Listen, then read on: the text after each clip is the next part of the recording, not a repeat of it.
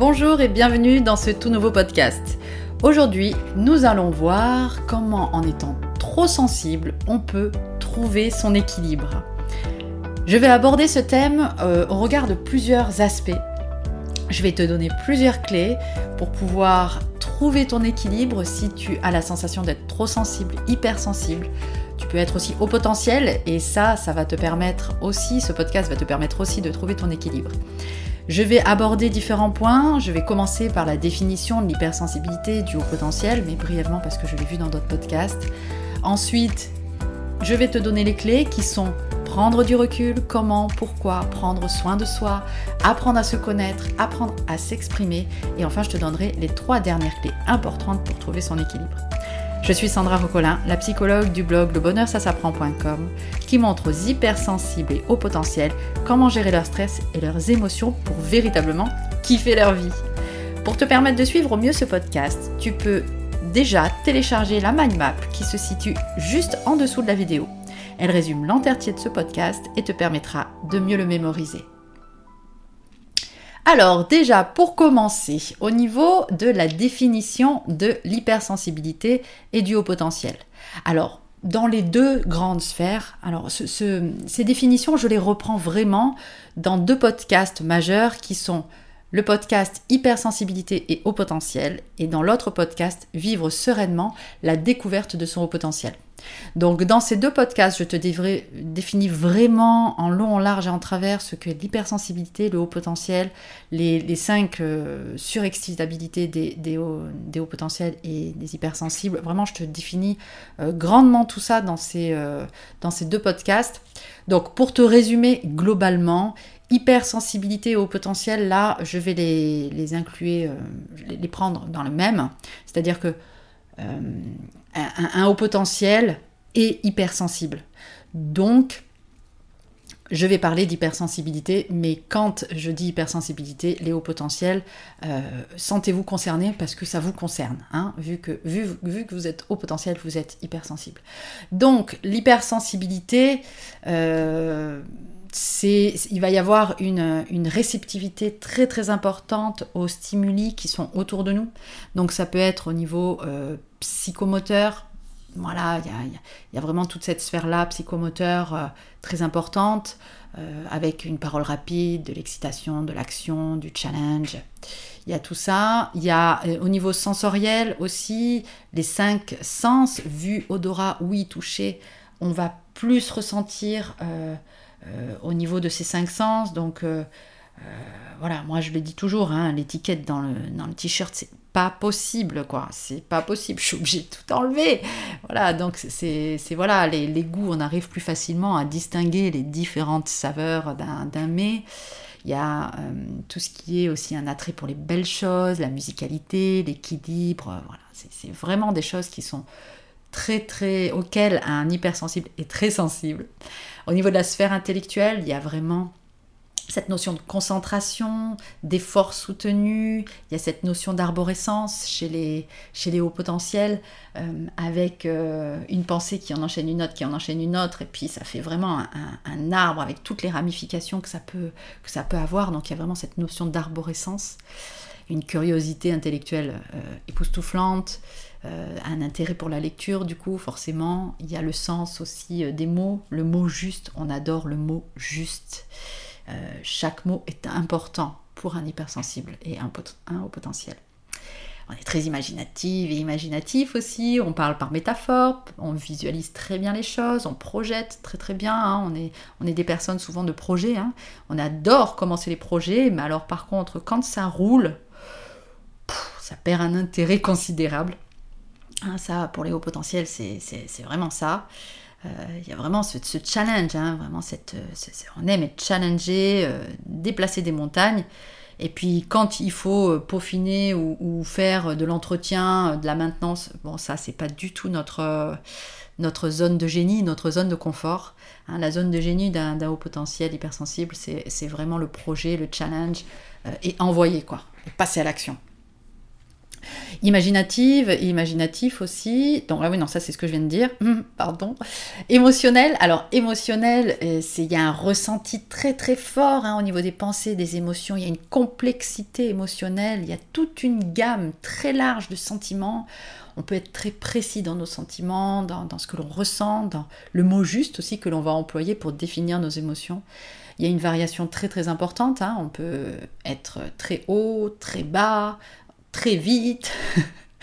Euh, d'où l'importance hein, de, ce que l'on va voir aujourd'hui, euh, comment trouver son équilibre. Parce que quand on est dans toutes ces sphères-là haut hein, euh, et, et varié, donc il y a cette intensité et il y a cette fluctuation rapide, cette fréquence très importante aussi dans ce que l'on peut ressentir forcément hein, qu'on a envie d'équilibre et, de le trouver parce que ça, nous met euh, le mot qu'elle allait me dire c'est en vrac. Oui ça nous met un peu en vrac de, monter très haut de descendre très bas et très vite quoi. Donc euh, et en même temps d'arriver à identifier ça avec précision. Alors ça c'est quand on le développe hein. quand euh, on accueille enfin notre hypersensibilité et notre haut potentiel eh ben, on ouvre la porte à la précision, on ouvre la porte à arriver à définir clairement ce que, l'on vit parce qu'on n'est plus en train de lutter contre, on n'est plus en train d'essayer de le rejeter, d'essayer de l'étouffer, mais on l'accueille pleinement et c'est là en fait qu'on développe toute notre force. Et ça c'est ce, que, c'est ce dont on va parler beaucoup aujourd'hui. Ensuite, euh, ben voilà, au niveau des surexcitabilités, ici, euh, un hypersensible potentiel est très très sujet à la somatisation. Hein, au niveau des épaules, du dos, de l'estomac, de l'intestin, du cœur, de la gorge. Euh, voilà, on somatise énormément quand on n'accueille pas nos émotions. Parce que quand on accueille nos émotions, notre hypersensibilité, eh ben on somatise beaucoup moins. Ou en tout cas, vu qu'on apprend, et ça c'est ce qu'on va voir aujourd'hui, à identifier dans le corps, et on apprend à se connecter à notre corps, bon ben là, la somatisation, elle a moins lieu d'être. Euh, parce que, enfin, elle a lieu d'être encore, mais elle n'a pas besoin de, se maintenir sur le long terme, étant donné qu'on va, comme on accueille notre sensibilité, notre vulnérabilité, notre hypersensibilité, euh, bah, du coup on va avoir un comportement, on va plus le juger, on va avoir un comportement positif, autocompatissant envers, envers donc euh, bah, la somatisation va, va s'étouffer, va s'effacer d'elle-même. Ensuite, euh, les hypersensibles au potentiel ont un attachement, euh, ont de forts attachements, des forts attachements aux personnes, aux lieux, aux animaux. Euh, voilà, il y, a des amitiés très fortes parce que ben, quand on a accueilli tout ça, et eh ben, on est authentique. Enfin, on arrête de vouloir se cacher, on arrête de, de, vouloir s'estomper, se diminuer, se tempérer. se, se, conformer au moule standard et on accueille notre singularité et donc du coup on devient beaucoup plus authentique euh, et, beaucoup plus... Ben, on arrive à nourrir des amitiés très très fortes. Voilà, il y a, cette notion aussi d'empathie chez les hauts potentiels et les, hypersensibles.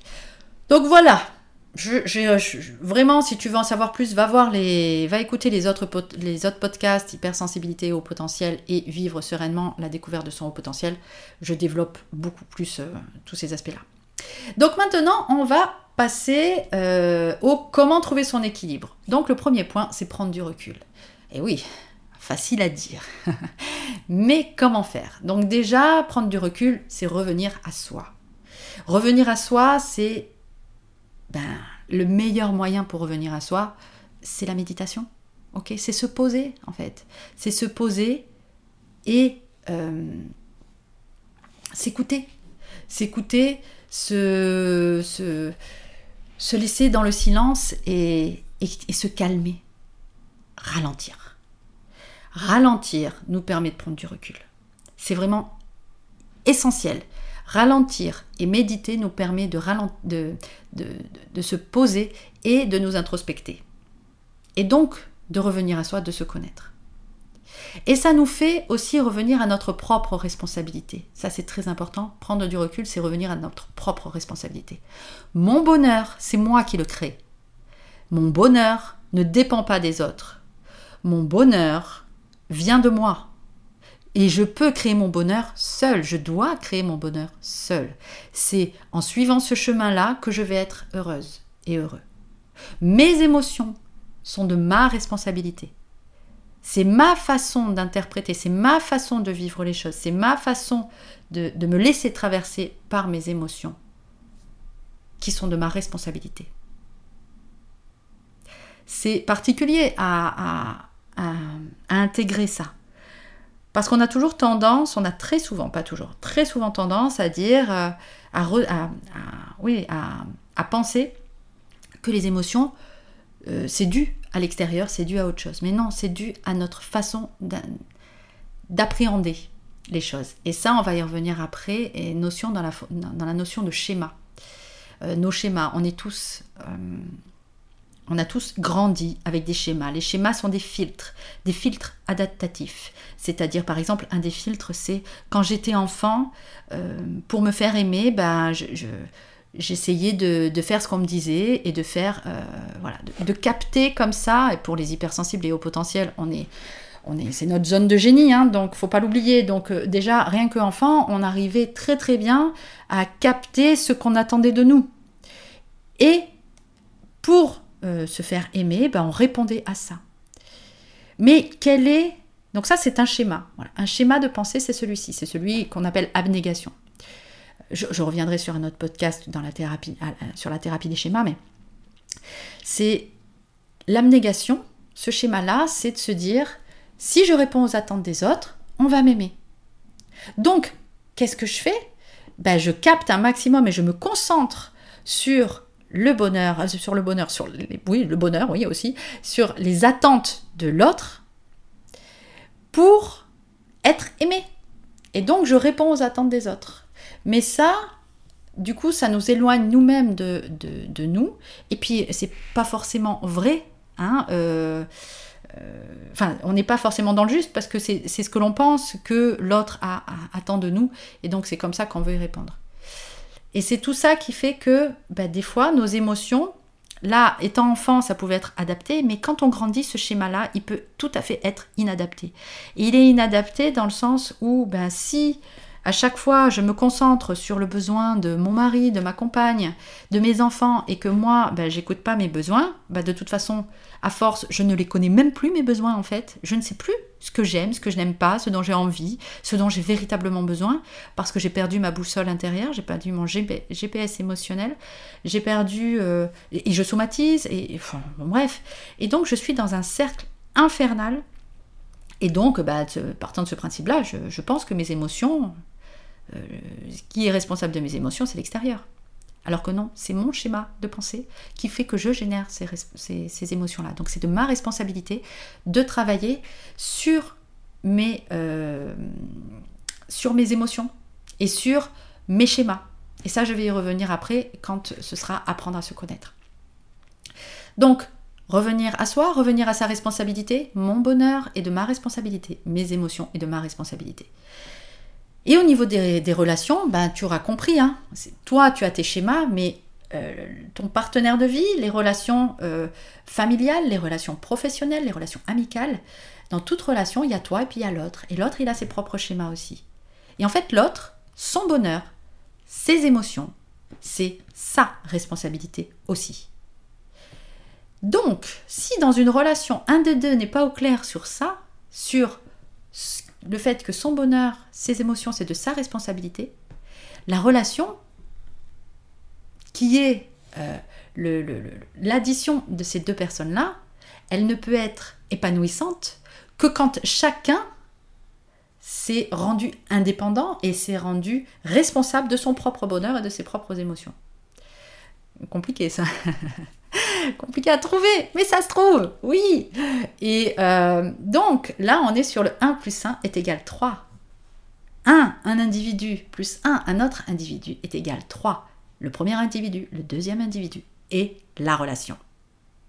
Ok La relation en elle-même est un produit fabriqué de deux personnes qui sont elles-mêmes responsables de leur propre bonheur et de leurs propres émotions. On arrête de faire du ping-pong en fait. Donc ça, c'est le premier, euh, la première clé, c'est prendre du recul hein, pour trouver son équilibre. La deuxième clé, c'est prendre soin de soi. Donc développer vraiment sa connaissance de qui je suis, quels sont mes besoins, quelles sont mes valeurs, quelles sont mes limites, décoder, apprendre à décoder le langage du corps, enfin le corps, évaluer son niveau d'énergie, euh, tout ce qui est au niveau de la somatisation, arriver à décoder ce que notre corps veut nous dire. Et tout ça va nous permettre d'éviter le burn-out. L'obligation de s'arrêter. Ça, c'est le burn-out, hein, être obligé de s'arrêter. Parce qu'à partir du moment où on prend soin de soi, donc l'autre, bien sûr, dans la relation, il faut qu'il prenne soin de lui aussi. Hein, pour pas que nous, on ait besoin, on ait besoin, on ait l'obligation morale, si nous on va bien, d'aider l'autre et puis même si nous on va mal, d'aider l'autre. Et, là, petit, petit point particulier pour les femmes, parce qu'il y a vraiment cette notion-là dans euh, les stéréotypes et dans tout ce qui nous a été véhiculé depuis, depuis des années, de euh, on est garante, on est la gardienne de l'harmonie de notre famille.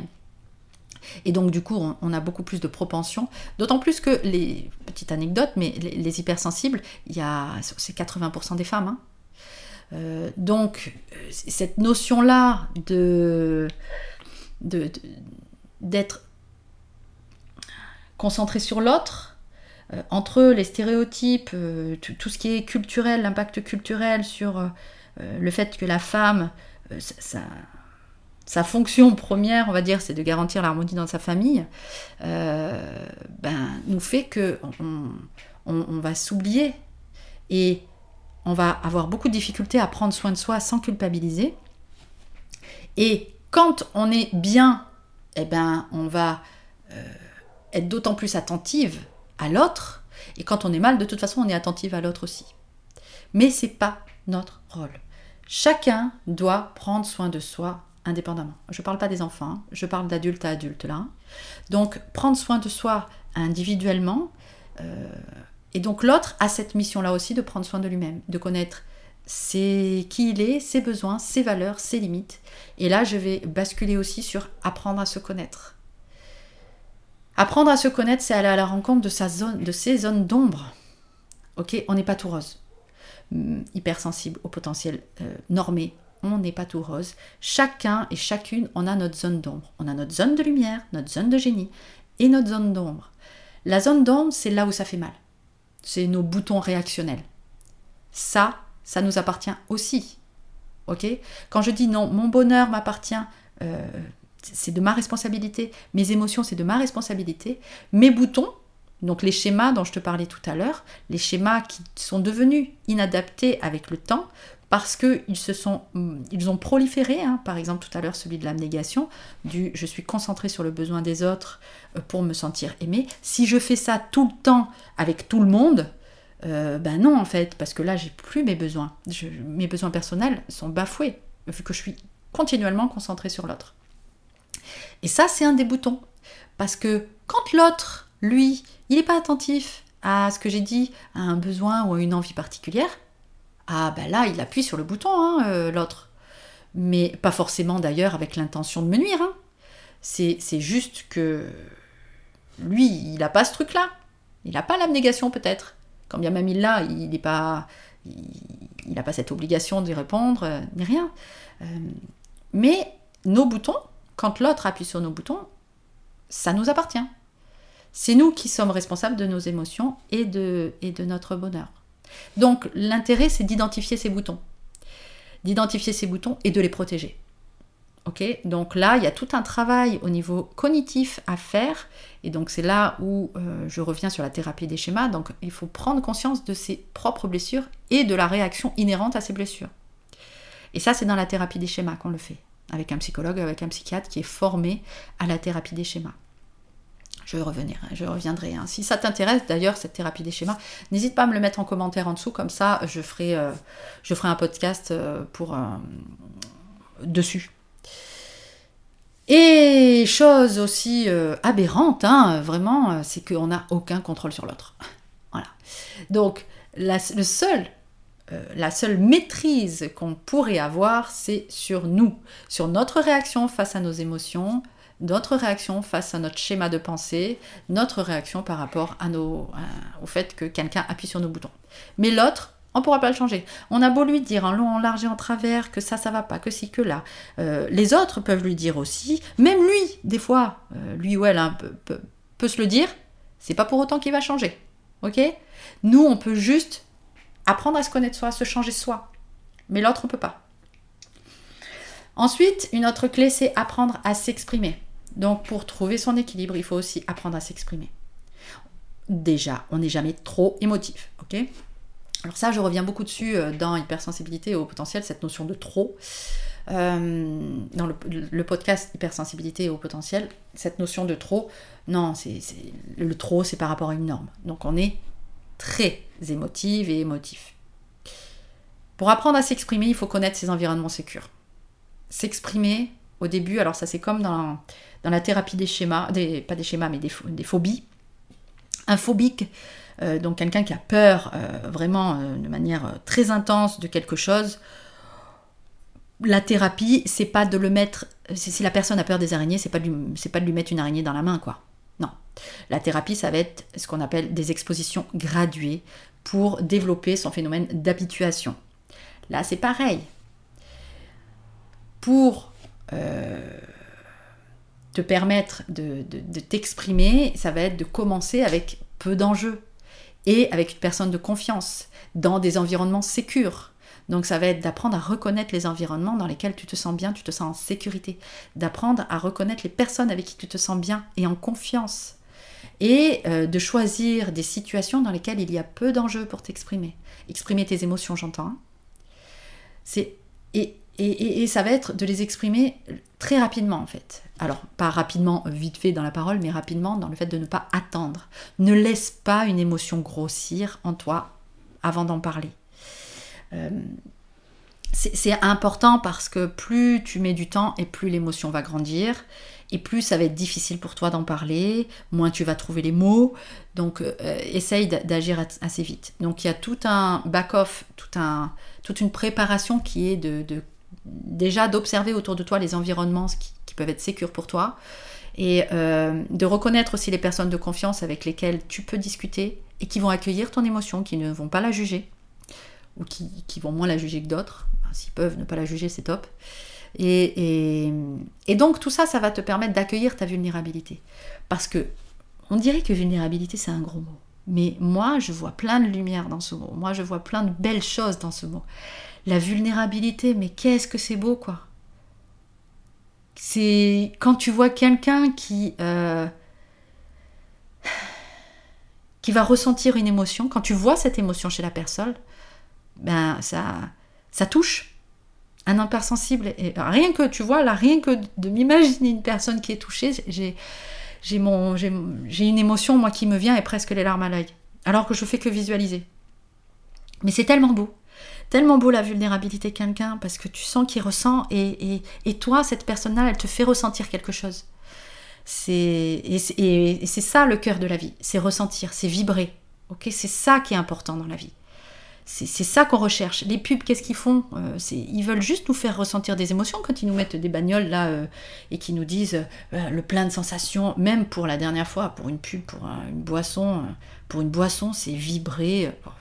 voilà, c'est vraiment le, cœur de, de, tout ce que l'on peut vivre, c'est nos émotions, c'est cette vulnérabilité-là. C'est quand on est touché et quand on se laisse toucher. Donc c'est la, vulnérabilité est une force et ça permet de devenir forte et fort. C'est-à-dire que moi, j'ai jamais été aussi puissante et jamais été aussi forte que depuis que j'accepte cette vulnérabilité-là. Parce que je peux œuvrer avec elle, parce que je peux l'utiliser aussi euh, dans, ce que je vis, dans ce que je veux transmettre. Par exemple, tout à l'heure, tu vois, je te dis, euh, rien que je, visualise et j'ai l'émotion, je ressens. Bah, tu vois, je t'ai montré ma vulnérabilité. Et, je suis heureuse de l'avoir fait. Et je suis fière de moi de le faire. Donc en fait, je me sens forte à, te parler comme ça et être authentique. C'est ça qui, donne du sens aux choses.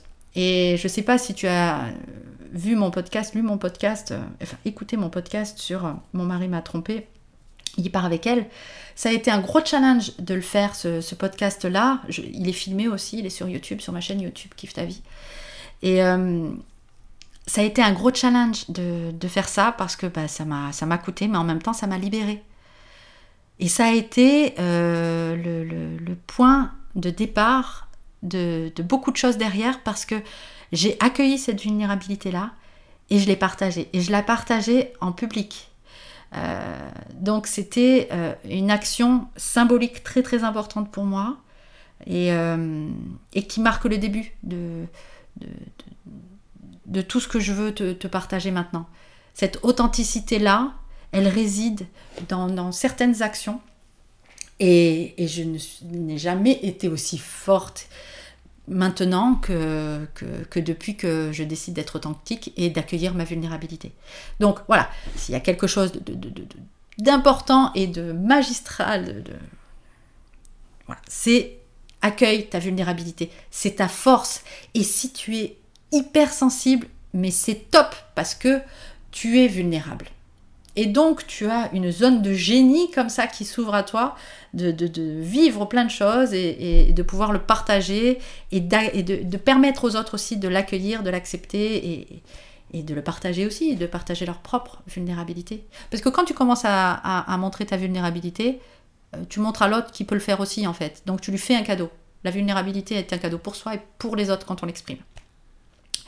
Voilà, voilà. Donc ça permet de diminuer la pression, hein, d'apprendre à s'exprimer et d'exprimer sa vulnérabilité. Et ça augmente la clarté, forcément, parce que plus tu vas exprimer ce que tu ressens et plus tu vas arriver avec précision. Et, Dieu sait que les hypersensibles et au potentiel adorent la précision. Donc plus tu vas euh, arriver à développer une précision dans tes émotions, dans ce que tu ressens, dans ce que tu penses. Euh, ça va, euh, tu vas, tu vas tout régler et trouver un équilibre top après dans ça. L'équilibre, il faut savoir qu'on n'est jamais constamment en équilibre. Hein, on est en équilibre, on perd l'équilibre, on retrouve l'équilibre. Donc tout ce que je te dis là, ce sont des choses pour retrouver ton équilibre. Et tu le perds et tu vas le retrouver. Grâce à ça. Grâce à ces différentes clés.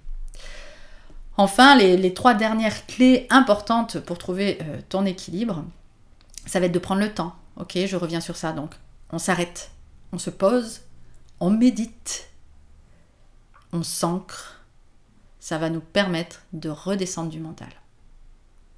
Le mental, c'est très bien, c'est notre zone de génie.